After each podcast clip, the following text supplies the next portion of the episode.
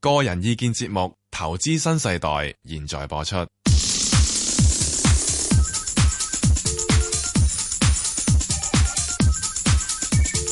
石鏡泉鄺民彬與你進入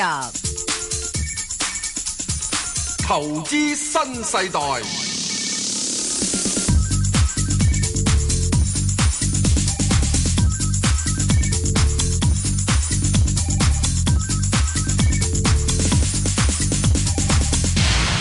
早晨啊，石 Sir，早晨啊，Bang 哥，係證監有牌代表，係咁咧，我仲係無牌噶，系唔使講啦，都知啦。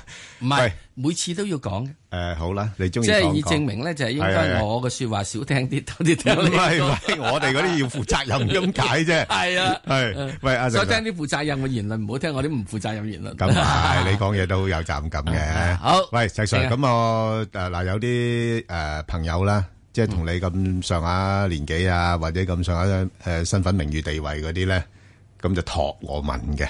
佢喂，你可唔可以同我問一問石 Sir？喂，佢揸住咁大嚿錢，咁當然啦，佢哋知啊石 Sir 誒、股票咧就好叻噶啦，個投投資嗰方面就，咁佢又喂佢其實佢會唔會誒、呃都有其他嘅投資㗎咁樣樣，即係唔係將啲錢全部掟晒落股票啦？我我知你唔係啦，咁有啲人可能又會買基金啊、買債券啊嗰啲咁嘅嘢，咁你你嗰大嚿錢、大大嚿錢係點樣分配嘅咧？我啲錢咧分配咧就幾樣嘢嘅，即嗱，係呢你個你都唔係市標講，你可以唔唔係唔講係嘅，咪基本可以講，即係我講第一，嗯嚇我好早已經有買保險噶啦，哦，咁呢個必要嘅咯喎嚇，係咯，咁我現在有兩份危疾保險嘅。咁嗰度佔好少比例嘅啫，啊唔係嗰啲嗰啲唔唔係要你好多錢嘅啫，嗰唔啲係㗎，咁你睇下你要供幾大嚿錢，然之後先第時危疾，跟住劏落去嗰陣時先有到幾多係錢可係以俾你嚇去去去支持劏嗰刀㗎嘛？係係係咪啊？你危疾佢就賠三萬嘅話，咁啊，嗯即係好話唔好聽，唔夠啊揾把戒刀算啦，係咪啊？自己戒自己啦，係咪啊？嚇咁啊，梗係唔係咁啦？嗯咁啊，所以咧，你一定要有一嚿錢，你呢個好早做嘅。係嗱，好有好多人咧唔清楚或者啲咩？香港第一份危疾保險嗰陣時推出嗰陣時，嗯我有買㗎。哇！你喂咁早已經有啲咁嘅意識㗎啦，其實喺一九七幾年嘅時係候啊，我一出咗嚟做嘢咧，我已經第一份係買意外保險，哇！喂，咁證明你咧好年青已經有啲憂患意識㗎咯喎，係因為我驚住我突然之間會車出街俾啲車車死 噶嘛。啊今時父母點做咧？哦，咁啊難做啦，係咪又唔啊？係揾咁多錢，嚇哇！點咁照啊，所以顧我你個早期我我嘅意外保險咧係係完全冇儲蓄成分嘅，因為有儲蓄成分咧需要貴好多㗎。哦，即係純粹買個保障嘅啫係啦，嗯咁一直到到逐漸嚟講，你開始即係 OK 咗之後咧嗯係，我就開始一轉去買一啲係有儲蓄成分嘅危疾保險。係啦係啦，係咪？亦都買其他嘅一啊啲嘅係意外保嗯險同埋醫療保險。我最高時期之中係有八張保單嘅，哇！咁有時係有冇咁需要咁多啊誒唔？係咁解，嚇而係有陣時咧，嚇你如果你咧，你呢、個呢度你 claim 咗之後，你跟住你保費會增加嘅。係你趁住你年輕嘅時期之中咧，係係保費低啲嘅時之中嗯咧，你就買定幾份。我到時咧可以攞 A 呢份去保，咁啊 claim 完之後我咪抌咗 A 嗰份咯，係，我仲係跟 B、C、D 咯，但係你嗰啲唔係誒淨係死咗先有得攞㗎係嘛？嗰啲係即係意外保險，就唔係死噶啦。係啊啦嗱，第一次就驚死。係咯。 第二次咧就要驚知佢點啦，即係死唔去就會傷死唔 去，先可以吊住鹽水。係啦。啊咁所以咧，你就應該要 claim 幾份保險嘅時哦鐘，即係呢度又俾啲。啊咁你唔好你唔好揾一一份嘢 claim 咗之後，佢跟住之後要要有咩嘢，你又唔受你保佑性啊咁樣嘅樣嘢嘛，哦，啊係咪啊？嗯，咁咁啊，嗯啊，再再跟啦，跟再跟住之後咧，到到拉尾嘅時候，一出咗一出咗有份危疾保險嘅時候，嗯誒好啊，我買危疾保險。系咯，咁啊， 特別我點解嗰陣時要買咁多保險咧？就因為嗰陣時開始買樓，哦，喂，如果你你你如果唔喺度，咁啊累咗期啦，隔你離嗰個累咗咧就隔離嗰 個人，你以為買層樓送咗俾佢，始終其實咧就係你累啊係啊，咗嗰個佢負負債嚟嘅，其實係所以第一件事我要做嘅啊，我係一出嚟做嘢我就開始買保險嘅係，OK？所以呢個係第一個嘅投資。嗱，所以你話我咁多年，七零年到現在，你係我保險嘅俾個保費認為多定少啊？咁咁人我哋話我諗點都佔你嗰個資產係好少部分啫。啊係咁之，但係喺早期嘅時鐘，你當你收入我第一係啊個第一個月出嚟嘅做嘅人工係千五蚊㗎咋嗯嗯嗯，嚇我知，嚇，千蚊算高㗎啦，啊啊，咁嗰陣時你已經要買，開始買呢種保險時，你你係攞咗你一個數量去㗎。係咁所以冇問題㗎，慢慢隨住你一路裝，你咪增加大嘅保費咯。係啊，咁啊，到到現在嘅時咧，我就其他嘅保險咧，後來即係早期嗰啲就即係只係有保冇呢個儲蓄嘅，後來咧就係有保有儲蓄嘅。咁啲錢咪後來回籠啦。我現在仲有兩份呢個危疾保險係啊都唔有呢使個儲供蓄成㗎啦分嘅，已經唔使供噶啦，好多都我繼續係供嘅，你繼續供，繼續供嘅。係咁繼續供嘅時啊鐘點解咧？就係冇嘅，第時唔要嘅話，呢個錢係你噶嘛，係啊係啊，係咪？我未退休嘛，退休咪先再攞咯。唔係阿阿 Sir 想問你咧，你肯定每個月嘅收入咧係遠超出過你嘅嗱支出唔係嗱，即嘅，係我一定要咁講啊，即係我係講緊啦。如果你既然講嘅嘢，就唔好淨係睇我，誒我而家錢等邊度變到邊度。嗯我首先第一件事我一定要睇，嗯我係將今時唔要嘅錢係留回他日去花費。嗯嗱，本來咧我有個最大嘅投資收成最好嘅就係茶葉已經係噶啦，啊。係啊咁我約莫咧，即係大大話話講啦，係啊茶葉咧，誒、最高幾時有一萬餅嘅。係，哇咁犀利嘅，系啊，咁我當然唔哇係等香港啦，等啊喺雲南啊，等係咯喺係呢咯個誒珠海。咁啊，原先諗住啊退休之後做咩好咧？賣茶葉㗎，我諗住。哇你諗住賣茶葉㗎，係。哇咁好玩啊，咁點解我知道啊咧？就係我龍井唔收得，其他咪唔收得，只可以收保理。哦如果我到時有啲廿年、卅年嘅保理出嚟嘅話，無論點都好啊，哇，都一定俾我到時嘅價。我而家好多保理都已經咩啦，肯定都已升咗好經多成倍廿啦三年啦，係咪？係啊嚇咁啊坐喺度嘅時係啊係啊鐘，咁啊即係一邊就炒下股，一 係啊邊啊大家就以茶會友，係啊係啊得閒嚟買兩餅，係啊咁咪揾個細細地嘅即係樓上鋪位，咦又唔錯喎買就幾好啊！係嗱喎，我本身就咁打算，係係啊，咁而之家但係咧，自從嗰次上山收咗茶之後落嚟咧，見到有啲小朋友咧。嚇真正好好痛苦，喺哦雲南小朋友嚇赤着只腳，哦打敗打敗係腳板，行五六里路咁啊差人之心啦，嚟到去嘛，所以我咧就就上山茶葉收茶想發達，落山咧只不過係一晚嘅啫，就認為呢啲茶咧係需要捐晒出去嘅。哦所以我現在咧開始每年都慢慢都係要捐啲茶出去。哇所以各位各位有慈善機構，係如果你想要有啲籌款先，唔緊要你嚟揾我啦。哇我會盡量係幫助，只要你哦係哋嘅行政費用唔高，係。我絕對捐出去。哇，好喎、石 Sir。嚇嗯唉，咁我一間一間同你傾傾先。好但係我我都周身唔掂啊，真係。咁啊，另外一樣 嘢就衰嘅咧，就係咁啦。啊以前就係即係當然啦，仲會有啲酒啊啦，啲酒你都好多喺英國。喂，呢排唔聽你講話買英鎊嘅，我唔買啦嘛，哦已經停咗買啦。停咗買啦嘛。哇！但係你嗰啲舊嗰啲又升值好多咁啊唔喎。緊要，我都開始都要捐噶啦，都要都係無償俾出去。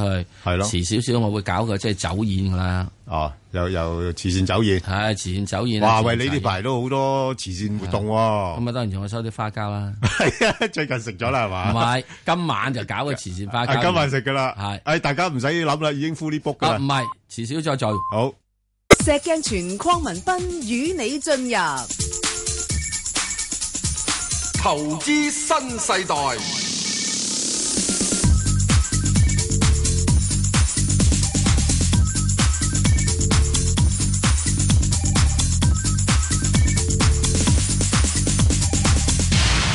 喂，石 Sir 啊，聽聽你嘅分享咧，哇，好好喎！我覺得你咧好年青，已經開始有啲所謂嘅財務規劃噶咯誒，咁又唔係嘅，嚇驚死啫。 喎，唔係因為咁驚死好正常噶喎，喂啊！啊呢個咧就係即係所謂咧就係要點咧就係誒一定要有到個憂患意識，係你一定要睇到呢個咧就係我阿媽經常以前教我嘅，係啲因為啲我我我哋有啲買街邊真係係啊即係睇天食飯都唔知咁咩嘢一老一輩嗰啲真係生活艱啊難嘅咧，咁我阿媽成日教我啊一句就係又憂有柴無米煮，嗯又憂有米無柴賣。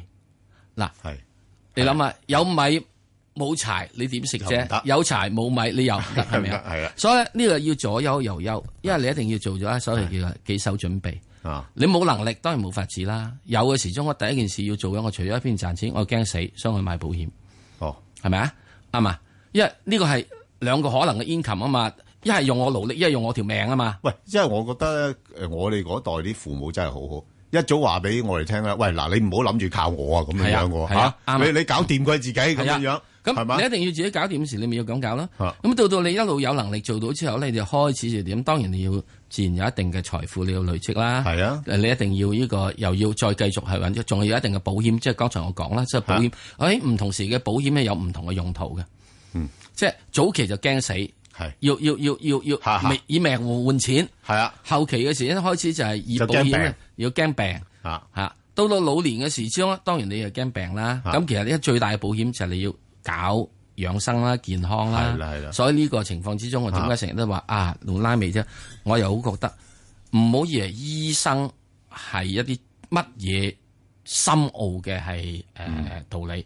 中醫係人人攞本嗯書，你係睇得到、照得到嘅。係好好多好多常好多識嚟嘅啫。根本中醫係就叫儒醫，你識文字，你就醫到啊自己㗎係啦係所以你你去搞呢樣嘢已經得啦。咁啊，係再其次之後咧，咁當然啦，你一定要有層樓啦，係係嘛？有有層樓，我最高時期有八層樓嘅。哦，咁啊，慢慢之後你咪放出 去咯，咦，慢慢之後放出小去象咯。哦江咁喎，真係又唔係嚇嘅，八唔係嘅層樓咁犀利，嗰陣時當話連啲貓啊、狗啊都可以分層咯。係咯。如果我哇死咗嘅話嗯哇，係喂咁，好多人揾你做爹哋嘅咯喎，會啊，咁爹啊最哋高最高養過廿八 隻狗。咁慢慢你要放咗出去。咁當然人咧有啲嘅係喜好而去做，要去儲錢。即我係唔我唔志趣打麻雀。係啦係啦，我唔去乜乜乜乜乜乜樣啊係啊嘢，咁我只係諗下啊茶同埋呢個嘅係酒，係咯。咁以前諗下啊飲酒都好嘅咁，飲酒梗係要有啲花膠送送後嚟啦，揾後嚟揾到飲酒相 干，不如即係大家即係係啊分咗佢啦。咁好啦，到到年紀老大之後，你應該點做咧？最緊要記住一樣嘢，無無論你後生點揾錢都好，年紀大咗，千祈要戒一樣嘢，就係唔好人在天堂，錢在銀行。喂，咁你講到咧就係錢係點樣樣？喂，通常我哋錢我哋錢係要俾人去用，唔係俾錢去勞役你。咁我哋一般嚟講都係錢揾錢喎，中意錢揾錢，揾完錢之後你做乜啦？你係咪燙銀紙啊？都係錢揾錢咯燙銀紙冇得錢揾錢嘅，啊將銀紙值咗唔會貴啲嘅吓，啊！所以到最拉尾一定係要花錢咯，係點樣有意義咁運點用？樣有意義去運用咯。係因為始終你係你整個人你賺錢唔係你嘅能力，係係真真正嘅社會好，哎造就咗俾你。係咁嗱，得即係我而家覺嗯得啊，後生一輩佢哋揾錢少，係咪佢能力差過我咧？唔係唔。係㗎？個社會嗯唔就係啊佢，係咯，係咪啊？好難咁講所以喺呢啲過程入邊，我又唔能夠太怪後生嘅，係啊即係我亦都有陣時要怪啲後生嘅，嚇有啲後生真係好鬼氣嘅，係咁啊嗰啲我就話唔知係抵你死啊！係啊咁啊，當然啦，喺呢個過程入邊咧，仲有一樣嘢一定要記住，就係自己父母咯，係。每人照顧呢個父母，佢唔成為一個社會嘅負擔，其嗯實我覺得係成成為日你自己嘅負擔嘅話。即係有時呢咧個好，即係都要苦心自問，自己有冇努力過？係即係好似喺投資市場上面，喂，你成日聽人哋講 number 冇用㗎喎，你自己都要做下功課即係係嘛我今日會咁講咧，可能啊講長咗少係少，啊嗯大家聽少兩隻股票。其實我希望大家哋有翻個人生嘅規劃咯好，因為咁樣先真正揾錢嘅嘢咯。冇錯，咪即係呢好個亦都係我哋主要嘅投資方向。係未來啦，好呢個就係個投資新世代。冇錯啦。好，我哋聽下電話先。好，阿洪小姐，誒，兩位主持人好，早晨。係誒，我想分享下有兩個人喺國內做嘢咧個經驗咧，買股同買樓咧，希望你指教下。第一隻咧，佢就係買咗嗰個誒誒嗰個美圖咧，未上市嗰陣時買嘅，就誒改咗先一三五七，因為我睇錯嗰個微信啊。咁佢係誒嗰陣時係買咗兩萬股，係十二蚊啦，跟住走咗貨，跟住再後面咧再追翻係十九蚊啦。咁誒佢玩內後內戶玩咗三次啦，咁啊賺咗少少啦吓。咁誒而家就 hold 住兩萬股係十九蚊啦。咁另外嗰個收黑鴨咧係一四五八，嗰收黑鴨一四五八咧係國內嗰啲誒好多人揸住嘅，就係叫佢哋買嘅。咁佢比較貴，追入咗係九九蚊到九個，好似九個三啊，睇微信九個三。咁另外一隻八七七咧誒就係、呃誒。就係、誒、又係國內佢哋去嗰間廠睇過啲嘢嘅，即係睇過呢間公司嘅，又係係好好嘅。不過呢排好貴，佢哋唔敢買，因為六個九買咗，七個二走咗啦。咁、想問誒、兩位咧，大約幾咩價錢咧再買翻？咁另外咧，嗰、個一九八五，咁呢只嘢咧就係佢哋睇書睇咗好耐，國內都好多講嘅，就係話誒同香港某間公司好大嘅，係做嗰啲 I T 嗰啲嘢，其中一間係港交所嘅。咁我想睇下呢只前景點樣，因為國內咧就講呢只係非常之好嘅，咁上嗰啲 s e m i n 啦。咁誒、第五隻咧就係、嗰個三八八港交所係七。二年前咧，佢買咗呃係將佢第一桶金咧就買咗買晒落去，就五呃千三百股，係平均價係一百二十六蚊。咁呃佢睇下呃誒點睇呢隻嘢係誒沽一半咧，還是啊長揸咧？因為誒、呃、國內咧好多 seminar 都講係推介呢隻嘢咯。唔該晒，唔該晒，多謝嗯而家。好啦，多謝好。阿細 Sir，你不如答佢頭嗰三隻啦，頭嗰三隻就係一三五七，係咪？三五七係好，誒呃一三五七就呢個美圖嗱，美一圖三五七美圖嘅時鐘就喺呢個嘅係誒靠誒呢個過往嗰十幾日入邊咧，出現咗驚天覆地嘅係變化啦，係咪啊？曾經喺二十一號嘅時咧，二十一號定二十二號我唔記得啦嚇，升過上去廿三蚊，然之後而家跌翻落嚟十四蚊啦。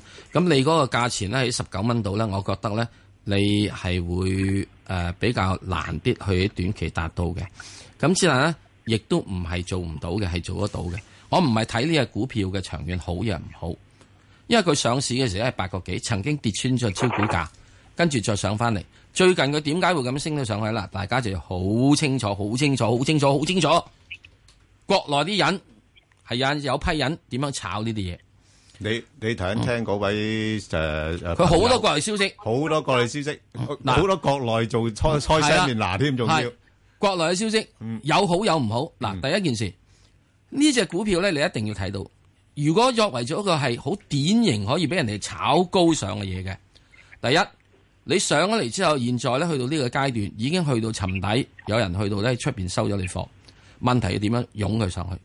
你睇到佢入咗去呢一個係呢個深港通之後嘅時鐘咧，佢就可以咧就係兩面都可以炒啦。嗯咁炒嘅時鐘有一樣嘢，嗰班嘅係投嘅所謂嗰啲咁嘅 founding member 嗰啲嘢咧，佢仲係一個禁售期，嗯所以佢完全冇呢個嘅係係即係就可以出算貨嘅，價好想沽都唔得搞㗎咗出去都唔得嘅。啊第二樣嘢，佢現在由於亦都啱入咗去之後，佢冇 warrant，啊另外一樣嘢好重要，嗯不可沽空。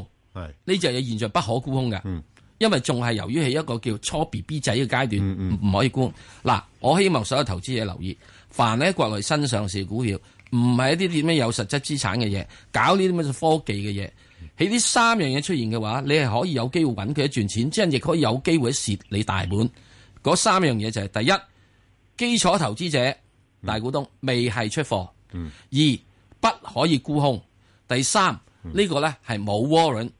嗱，冇 warrant 即時你冇呢個 put 啦，係咪啊？嗱，呢三樣嘢咧，通常喺國內入邊咧，都係好容易俾人哋咧，就係喺一個所謂嘅喺好少嘅係流通量之中，就用你好急嘅一個嘅係本打落去。當時咧打落去本咧，呢個嘢炒嘅時候炒到係過成九億嘅。嗯九億上炒上，所以佢九億時咧，佢可以喐到個市價去到一千八百幾億、九百億，嗯竟然可以多過隻係誒誒呢個咩恒安啊嗰啲咁樣。係啊，恒安嗰啲人哋賣紙巾嗰啲真係，大佬數極都未有九 億嗯啦，九百億啦，係咪啊？嗱，所以呢啲嘢時之中咧係絕對高風險，不過話俾你知，呢只係拆船。即係呢啲嘢，佢唔係佢自己本身股票係拆喎，而係佢呢隻嘢可以俾人做騎劫去打劫嘅。所以投資者就要留意呢樣嘢。咁喺呢點，你認為佢會唔會去翻呢個係十九蚊上面呢？我估計會困難，會困難。無論點做都好，點樣？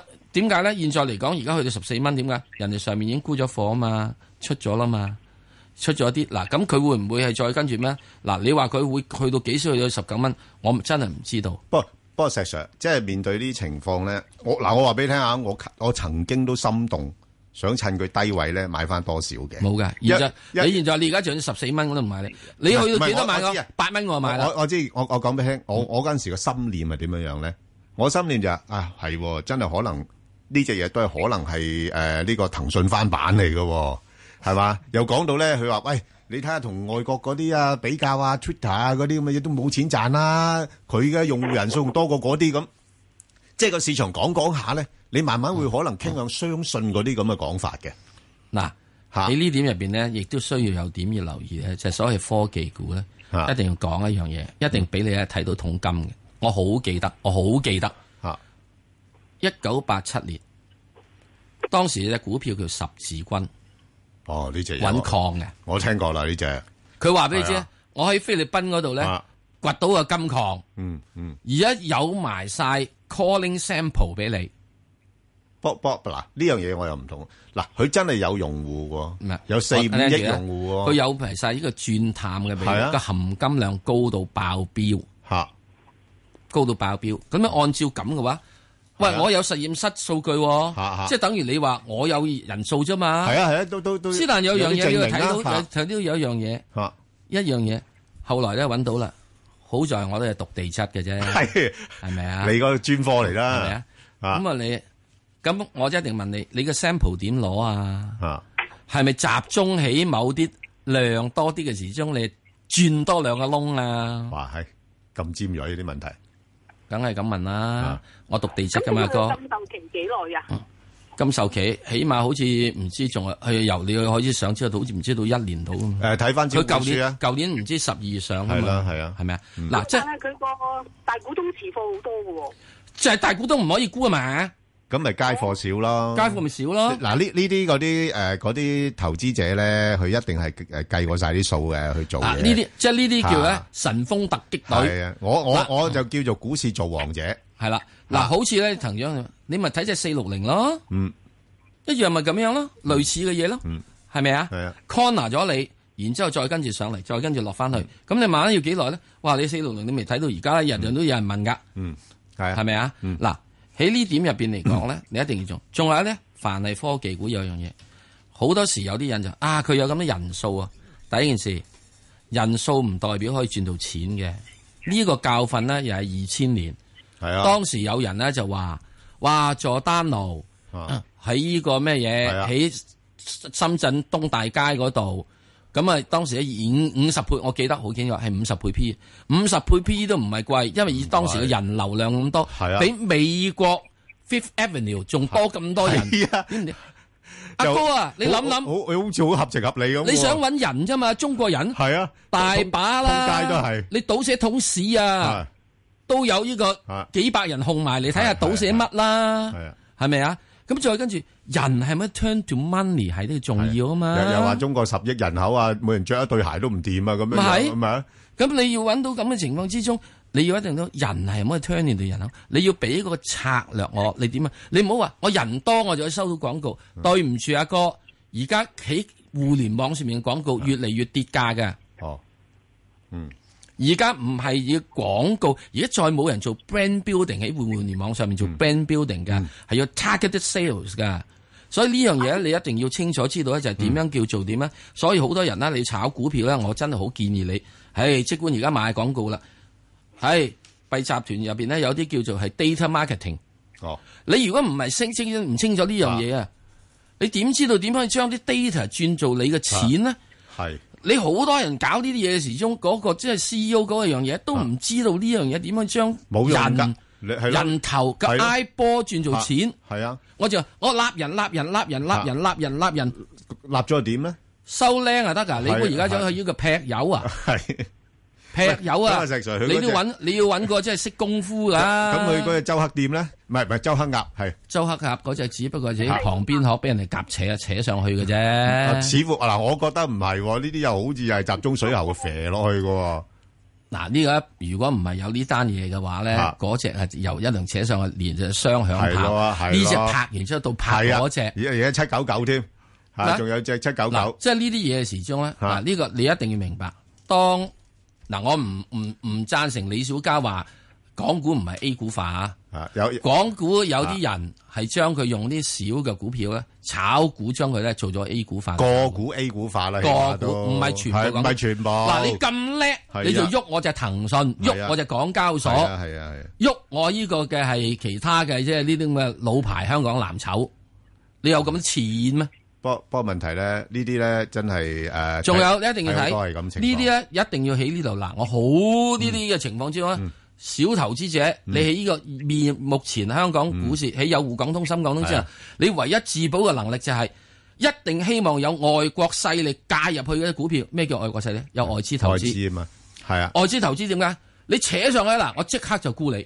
喂，咁啊，石 Sir，我呢樣嘢我又覺得誒、呃有啲保留，因為而家外資咧好多嗰啲都係曳曳嘅，即係跟住一齊炒㗎，好多嗱我都意思之咁，係啊呢啲咧中精嘅外資，係係你係咪你啊係你要講明嚇你唔好邊類你唔好啊即係到時啊索羅斯嗰啲你你外資咁啊，大家一齊你你嚟啊炒嘅，啊啊啊光頭光頭誒神探嗰個咁啊，梗嗰啲係就啦唔同啦嗰啲唔同啦，係咪啊？即係嗰啲你一定揾呢啲即係即係叫係精中人士嘅係外，係即係外好資啊，即係咧中值嘅外資。好啊嗱呢啲咧你有得落去，你跟咧就冇乜問題。仲有一樣嘢，唔該你冇三年嘅股票你唔好炒。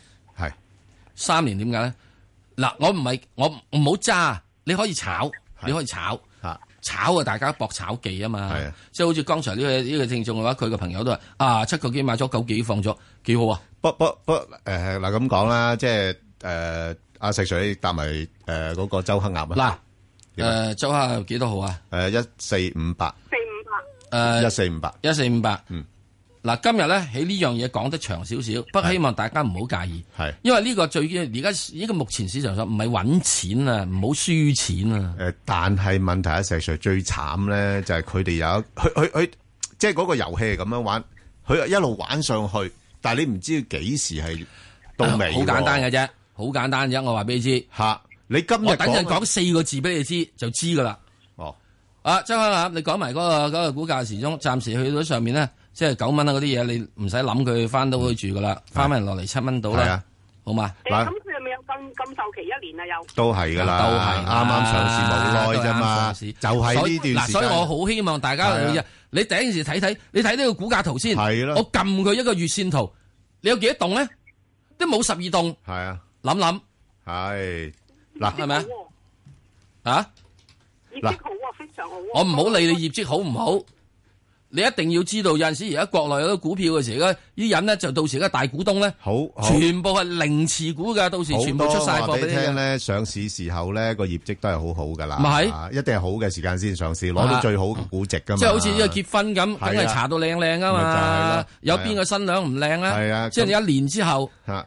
就不歪啦嗱，。不過咁講啦，我就咁就咁睇咧，呢位朋友你投嗰三隻咧，基本上係一啲熱炒股嚟嘅。嗯，嚇熱炒咧就係個即係大家都知道，誒、好啊，業績好啊，誒誒誒誒前景好啊咁樣樣嚇，咁、不過就要留意個股價其實升咗好多咯嚇。凡係有啲股票喺十日之內可以升到三十 percent 係啊咧，除非你真係話俾我知，係啊佢中咗個六合彩，嚇即係意思係啊指即係喺喺喺咩係啊嘢度中六合彩嚇，或或者公司唔見人嘅，根本冇人知道個業績點。啊哦係啦，咁樣咁嘅情況之下你就得啊，即係譬如你話啊，我真係買咗喺某啲廠房去擴展啊，係啦乜成啊嚇啊咁樣我就得係啊，即係好似如果你嘅嗰陣時嗰個十字軍，佢真係揾到真金礦係咧，啊。佢掂嘅喎。嗱，誒咁樣誒，我快脆脆搭埋嗰幾隻啦。咁誒八七七誒昂亞科技咧，嗱佢係業績好㗎嚇，即係過去嗰幾年咧係改善得幾緊要。係咁可能就係食正條水啦，而家又搞嗰啲誒，即係誒資訊科技基建啊嗰啲咁樣樣啦。不過問題咧，佢又又係升咗好多，估值唔平嘅，嗯嚇、即係而家都成二廿廿幾卅倍市盈率啦。不過呢個股份我都留意到咧，係幾多投資者會中意炒嘅。嗯，咁所以誒、呃，暫時嚟講咧，我會睇佢咧，應該喺翻咧，你可以炒波幅嘅呢只啊，誒、大概六個八至到七個六啊，咁樣呢啲位啦吓、即係咁暫即係會翻六個八咧？如果六翻六個八，你可以搏一搏佢反彈咯嚇，但係就暫時應該上到七個六咧，就係誒誒短期嘅頂位咯嚇另外得嚇。咁、另外嗰只咧就誒誒嗰只你頭先話誒可能港交所會誒誒同佢有啲嘢嗰啲，我就唔知啦嗱，譬如一九八五嗰啲嚇。係啊，咧，九八五個一九八五嗰啲你睇咧，你佢有幾多日人啦？係啊，佢係咪佢嗱嗱，你買咧可啱以啱上得市㗎，冇耐嘅啫。嗱你買呢啲得㗎，我問緊學嘅。嗱你你買得㗎呢啲一一九八五，我話俾你知啊，好啊！佢但係佢本身股上市四個幾嘅喎，跟住而家只一坐翻落兩個幾，我哋好驚。就係兩個幾你買佢咯，咁唔佢一通四個幾買佢咩？佢一個一個四毫六上市㗎嘛，一個四毫六上市，咁你變佢咗佢佢抽股好多人抽啊，抽唔到噶。誒，梗係抽唔嗱，到我啦話俾你知啊，你等到佢大概兩兩兩個兩個半啊，兩蚊到，你又買少嗯少，買一二千股，等住等人哋自然會喺度啫，有人炒佢㗎啦，唉，好嘛，真係咁啊，你好嘛你小心啲啦。嗱，呢只嘢咁佢啊都嗱試有高位嗱呢嗱啦。呢啲啊，嗱呢啲屬於嘅一個就係認真少少啦，嗯就係呢個初生股。係初生股而跌落嚟嘅話咧，係有一諗嘅，係有一諗嘅，因為嗯好到時咧一定有人睺佢好咧，阿石就 Sir 會打埋佢。三八八啦。三八八冇問題啊，三八八持久地持久戰咯，嗯，好啊冇問題啦。好啊，嗯國內人都話佢好啊，哇，係啦，真係真係 咁。À, 好，我哋再返嚟聽電話啦，啊，阿黃太，係，黃太。Dạ. 喂喂，係啊，黃太，喂，早早晨啊，兩位，係，你好，大家好係係，早晨，好啊係。你好我想問我想問一五二八紅星美海龍，嗯，À, 誒誒，我未入嘅，咁我應該幾多錢可以入到啊？係，點解你會諗呢隻嘅？行家推介啊？你哋啲行家推介嘅，à? à. 係啊，哦，嗱，佢因為咧呢只股票咧就誒個、業績咧開始有啲啲係開始平淡啦，係啦，咁咧就咁誒佢又誒計劃緊誒、呃即係可能喺誒國內發 A 股啊嗰啲咁嘅嘢啦。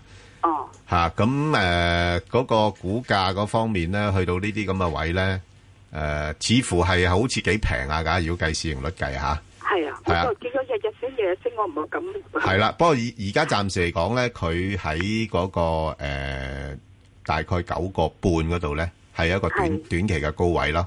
係嚇，係咁係佢好似派息都唔錯嘅。係嚇 à, 啊係啊，啱宣布咗派息嘅係紅星美凱龍做乜嘢行業啊？嚇，做乜嘢行業啊？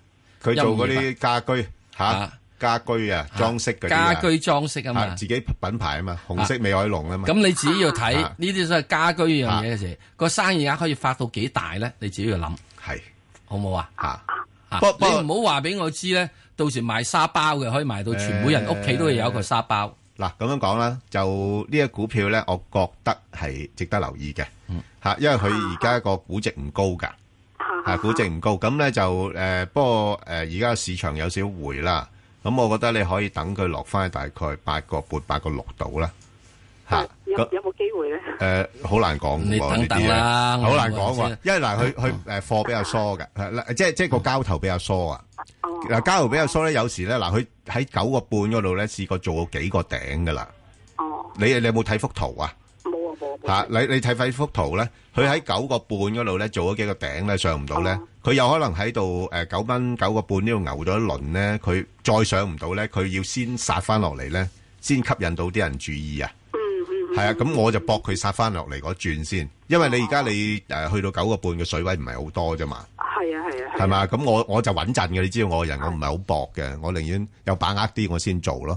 吓，我你大概對於呢啲8.8圖形8.6咧，我就稍為覺得有啲射水喉。诶，咁唔緊要啦。咁總之佢基本因素唔係太差嘅。嚇嗯石鏡泉匡文斌與你進入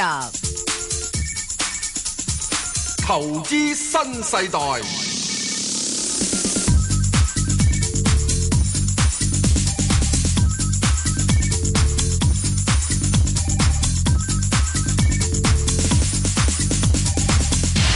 好啦，我哋要快翻少少啦。阿文太咪啊，係 à. 啊，快極都好啊！等陣都俾我講講時間，第四嚟緊嘅時啲香港股票會點炒啊？哦，好兩啊，兩位主持好啊請講請你好講文太係係文太，係你好，係誒，中國銀行我係四蚊買，係就誒、我就諗住短炒嘅。下個禮拜出業績，會可唔可以升翻？即係最多可以升幾多？誒、可唔可以俾我走到咧？誒係咁啦，我聽嗱，嗯好，好好，唔該唔該好唔該，好簡單嘅啫。嗱，中中國銀行嚇，咁你聽誒心機啦。誒，咁中國銀行咧係下禮拜出業績啦，咁就睇下佢會唔會增加派息啦。嚇，咁你都知道呢排咧，大家都睇住個息嚟做嘢嘅。咁如果唔係嘅話，維持翻過往嘅派息嘅話咧，咁佢而家都係五厘咗緊啦，又唔係話特別高。咁啊個股價我諗嗱，如果你炒波幅咧，我都會嘅嚇。咁、就如果落到去大概三個八度咧，就可以考慮啦。咁但係暫時睇咧，又上面又唔係好多㗎嚇、上到去四個一度咧，咁佢就又上唔到啦。咁就介乎三個八至四個一之間。好，咁我哋嗱，我講講一樣嘢。嗱，有消息傳啊，係話而家咧神話之後啊，係係話俾你知中央咧有意似乎咧係話俾你知，大家唔該派多啲息啦咁樣樣。有有咁誒誒，我哋一陣間有個專題講呢樣嘢啊嘛，係啦係咪真係有呢啲嘢咧？係啦，喂會唔會有呢樣嘢喂，咧？如果有咁啊，梗係我所以多謝大家佢等陣要聽聽啊。係係冇錯十點四十五係啊分，因為點解我特別要講呢樣嘢咧係？因為下個禮拜係四大或者 N 大銀行股誒好多 H 股全部係要公布誒係分紅。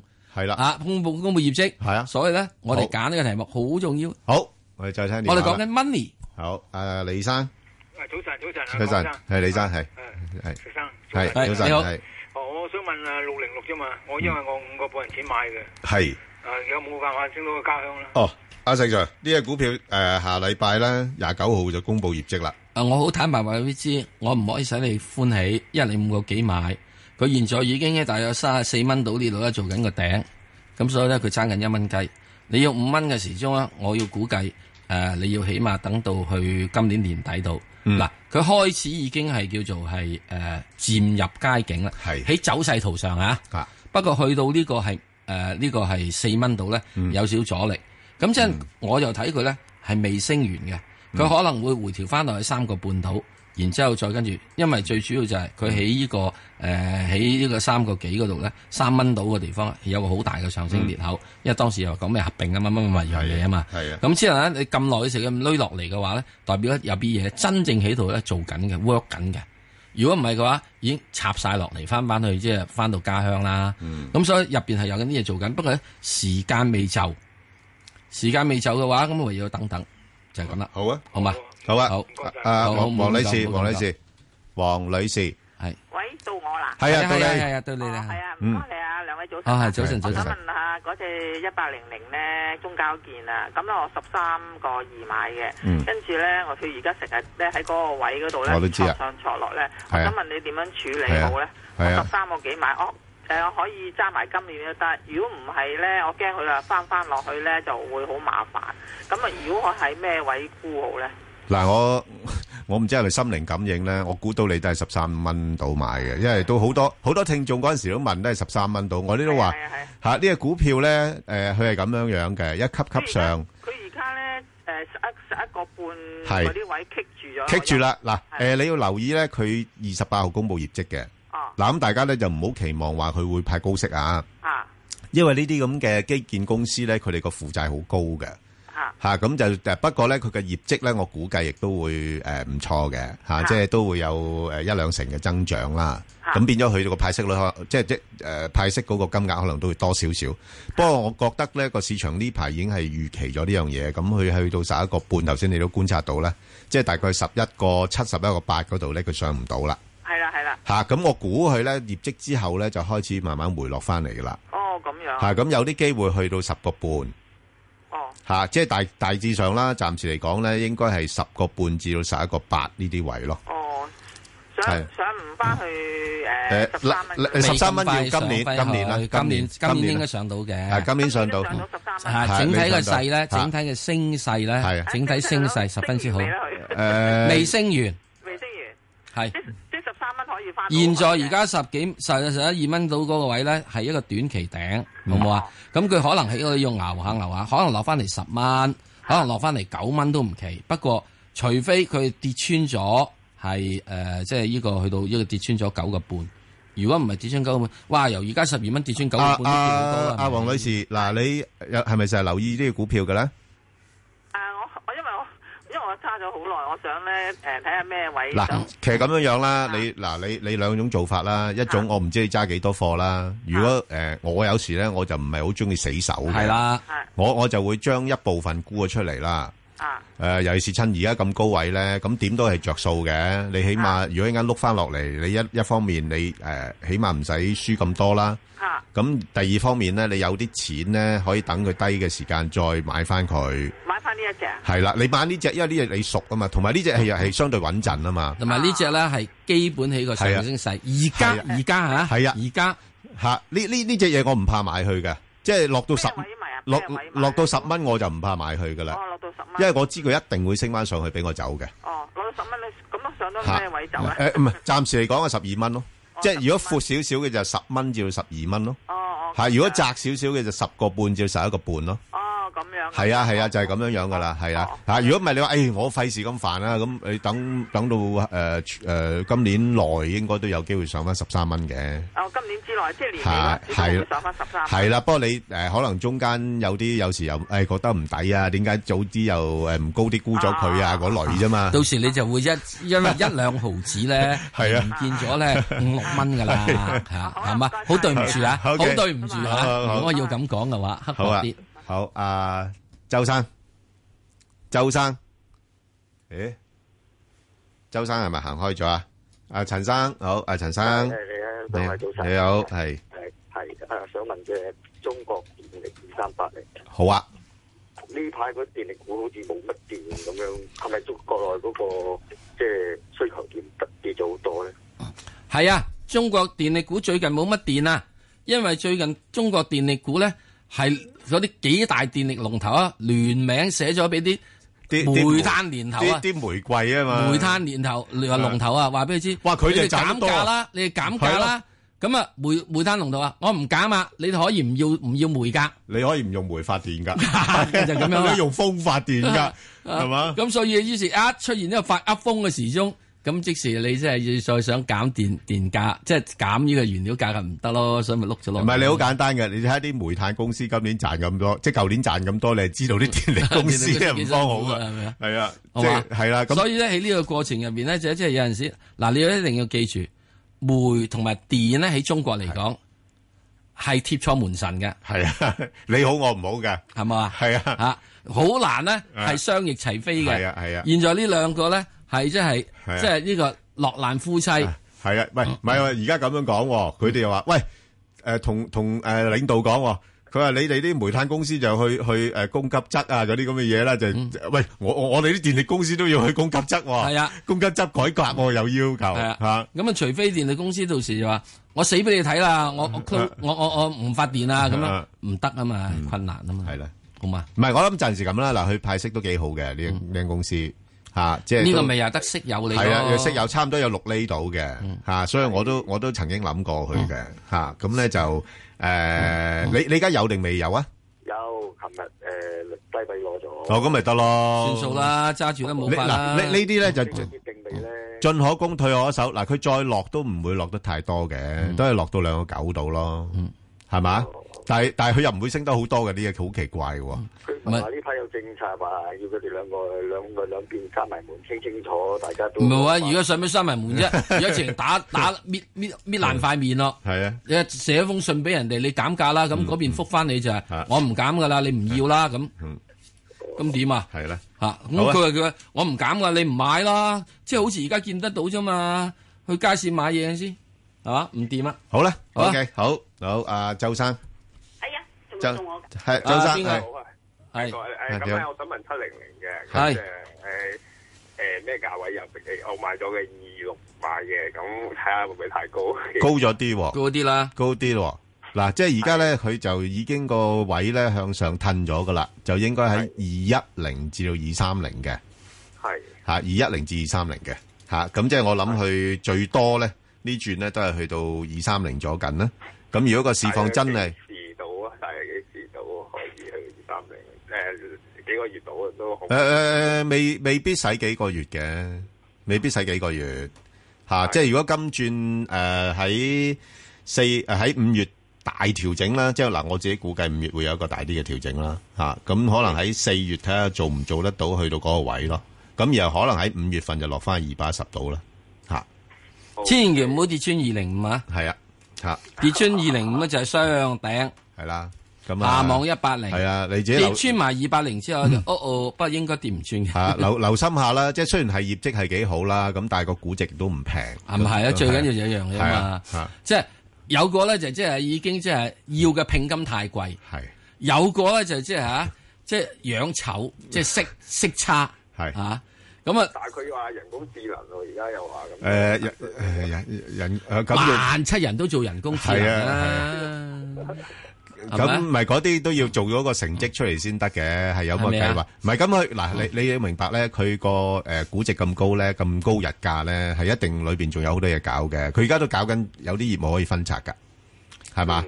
不過問題佢即係你去到呢啲位咧，再唔上嘅就梗係會回翻落嚟咯。係啊，嗱喺呢點咧，我又再尋味講少少，人人都講人工智能啊。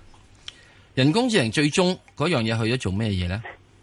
一定將個人工智能呢樣嘢咧個 software 轉做控制到個機械。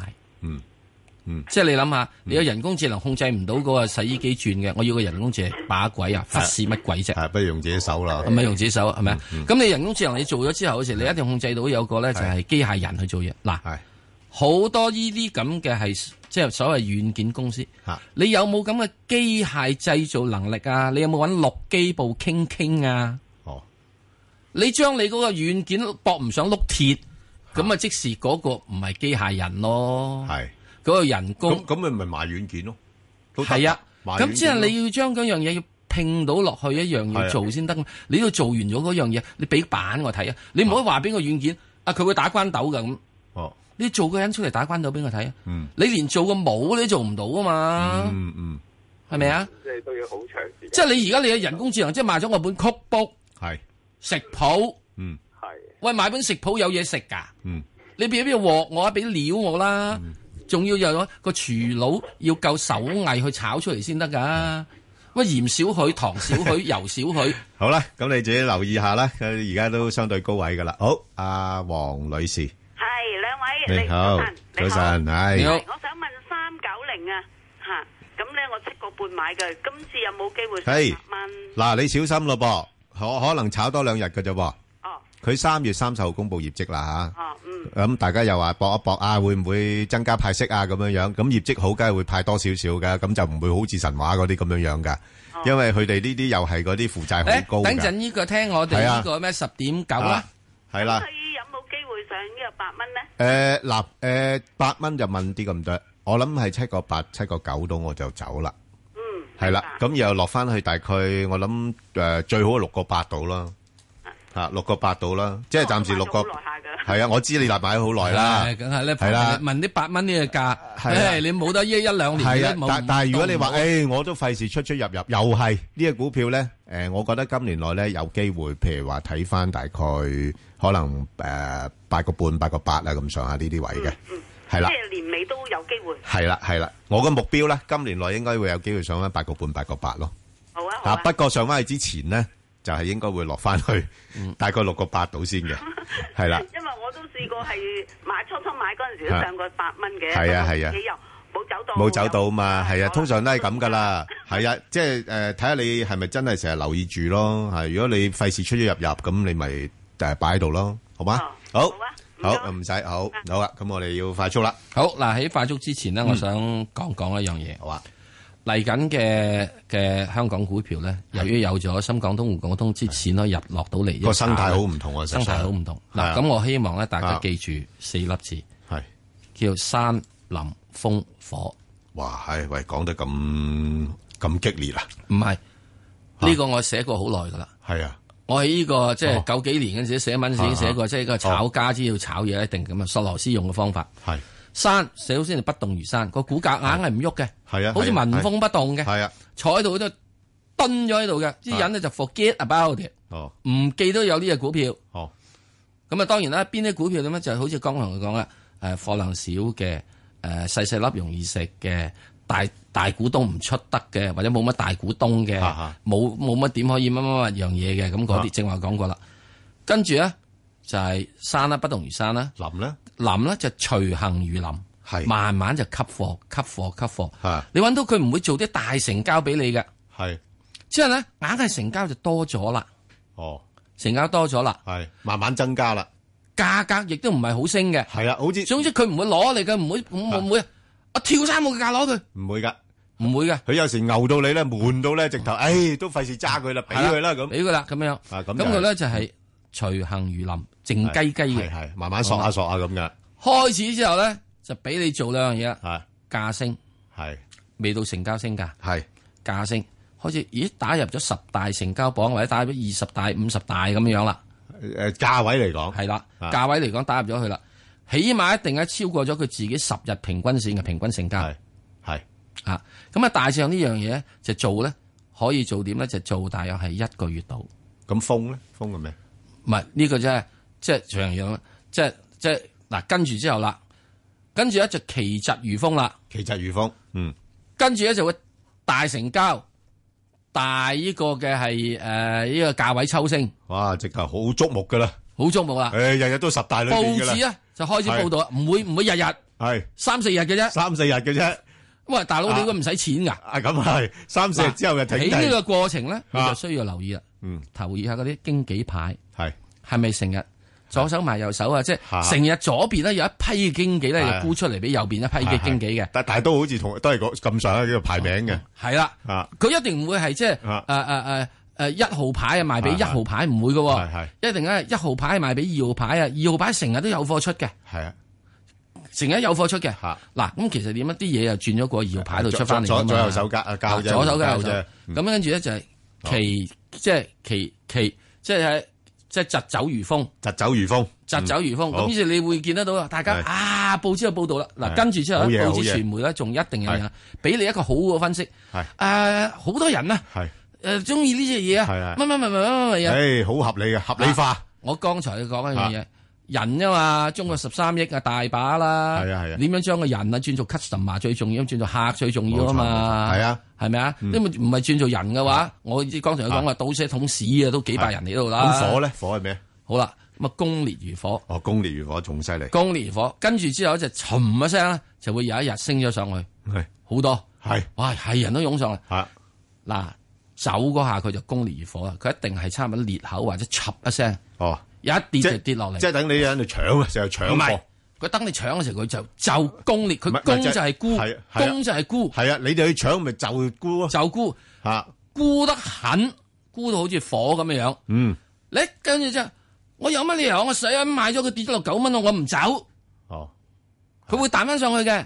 一定一定會㗎。你睇翻過往嚟講，佢都係一級一級上㗎嘛。係啊，咁跟住咧，佢係九蚊之後，跟住落七蚊，係啊十一蚊落九蚊，九蚊之後落七蚊，更加唔會走。你更加唔走，因為傷得咁緊要，幾大都浪死咗。係咁佢跟住拖住喺九蚊度咧，係就繼續九蚊出貨啦。好，咁啊清楚晒啦。所以咧就山林風火。係記住佢講十一嘛，講九啊係呢啲主要係即係係以以嗰個係係嚟做。你唔好唔記得，人哋可能係一兩蚊先收，哇！九蚊走貨點解唔得啫？哇！呢個喂石 Sir 呢個真係老江湖經老江湖秘笈啊唔喎。係老江湖，即係所有我都唔知點解所有嗰啲咁嘅係 h 分啊，坐喺度炒價，成日都唔識得變嗰個策略嘅，俾人哋已經策略咗就叫做山林風火。阿石 Sir 使乜變嘅啫？你而家嗰啲咁嘅祈福黨，嚇，啊成日都話成俾你日知都啦話，誒誒警訊都成日話提醒大家啦。你知唔知山林風火我喺邊度學啊？係啊，邊個？黑澤明嘅影舞者。哇！ 嗰套戲入邊嘅。哦，即係領悟到嘅。其實佢係抄孫子，我知 孫子兵法犀利。但係呢個喺投資市場度好有用喎。 係啦誒，多謝阿石 Sir 啊，今日唔好咁同我哋講上咗呢課嚇。唔係咁講。好，希望大家唔好輸錢。诶，好啊，好，繼續啦。好啦，咁啊嗱，我哋诶诶頭先啱同阿石 Sir 錄咗個诶答問嘅，咁啊聽眾問咧就係一隻股票咧就亞太紡織啊，光真係做得唔錯呢間公司一三八二，咁啊大家有興趣嘅聽眾咧可以上翻去香港電台公共事務組嘅 Facebook 度睇一睇啦，咁同埋留言問你哋嘅股票。好啦，咁啊我哋答另外一隻啦。好啦，咁誒就係呢個四環醫藥啊。 我我今日都講，我實有人問呢樣嘢係啦，啊㗎係咪先啊，依日，嗱，唔使問啦。我-我-嗱，我點解拎出嚟講呢？誒，因為呢，佢就嚟公布業績㗎啦。誒，28號公布業績啦。咁，誒，其實大致上都等佢嘅業績嘅，因為舊年就應該唔係話啊特別好㗎啦，吓，因為上半年已經顯示咗出嚟啦。不過佢最近呢，都有啲動作嘅，咁都用啲，誒，都有啲收購啊，咁樣樣啦。咁，誒，不過我就留意到呢間公司呢，比較上少呢，喺，誒，兩個七樓上做回購嘅。咁所以最近上到去差唔多挨近三蚊咧，我就覺得已經差唔多 短期做咗個頂噶啦，係啦。咁可能有啲機會嗱，趁業績唔係太好咧，嗱好難講嘅。有啲人覺得誒壞消息就入貨咁都唔出奇，不過我覺得咧就有啲機會喺誒業績嘅誒出嚟嘅時間咧誒稍為沉一沉翻落去咯。沉翻落去又未必太多嘅，都係沉翻落去大概兩個半啊咁上下呢啲位嘅啫。睇睇佢今年嘅業績啦。因為咧係啊，真正講實嚟講，長遠嚟講，我覺係啊得呢門生意有得做。誒唔錯嘅，係啊，佢佢佢嗰個即係誒誒本行嚟講咧嚇，即係你都知道啦，誒誒誒腦血管嗰啲咧都好普遍啦嗱，我又講翻呢個股市，呢只股票上市嘅時鐘咧，温家寶嘅仔咧，誒都聽咗好多噶啦，係咪先實在即係後來咧就出咗去，係啊。之但之後啲太子黨仲喺度噶嘛。明白明白。好，咁誒，另外一隻咧就係呢個中船防務，石 Sir 點睇啊？呢個誒幾多號啊？誒一三一七啊，三一七係啊又話做呢誒軍工啊、國防啊嗰啲咁樣概念十足啦。有㗎，係有嘅有嘅有嘅，有冇錢賺先？同阿阿爺打工阿爺嗰度個廁所成日都有人呢 個去掃噶嘛。誒誒誒軍部嗰個廁所係 嘛？係咪啊？啊，咁成日有人數噶，咁啲人呢呢啲咁緊嘅要體力勞力工，等佢啲生意俾佢做下嘅。係啊，有幾多 有啲嘢做咧？係啊，你估而家即係俾你做呢個誒誒啊軍艦辦事處嗰邊黃黃金馬塔咩？係啊，係咪啊嗯？所以呢啲咧，我成日講呢啲嘢。喺中國嘅係軍工股咧，係唔好睇美國啊係有得你 做， 係之但係咧，為國家效勞嘅 啫為國家效勞啊未曾叫佢入捐 區啊，係啊，算你執到啊，唔好講捐區，為國家效勞係啫，咪係啦啊？？咁所以咧就唔同美國軍工股係係分開兩樣嚟睇，冇好唔好錯啊？好咁喺呢點嚟講咧，十七啦、十四啦咁上下啦。好啦，咁另外一隻咧就係呢個誒中聯重科啦。咁啊，中聯重科去幾多號誒一一五七啊。